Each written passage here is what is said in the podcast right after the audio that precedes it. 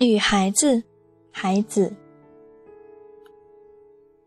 他走来，断断续续的走来，洁净的脚印沾满清凉的露水。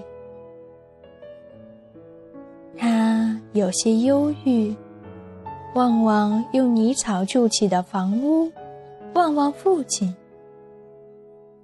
他用双手分开黑发。一只野樱花斜插着，默默无语。另一只送给了谁，却从没人问起。春天是风，秋天是月亮。在我感觉到时，它已去了另一个地方。那里雨后的篱笆像一条蓝色的小溪。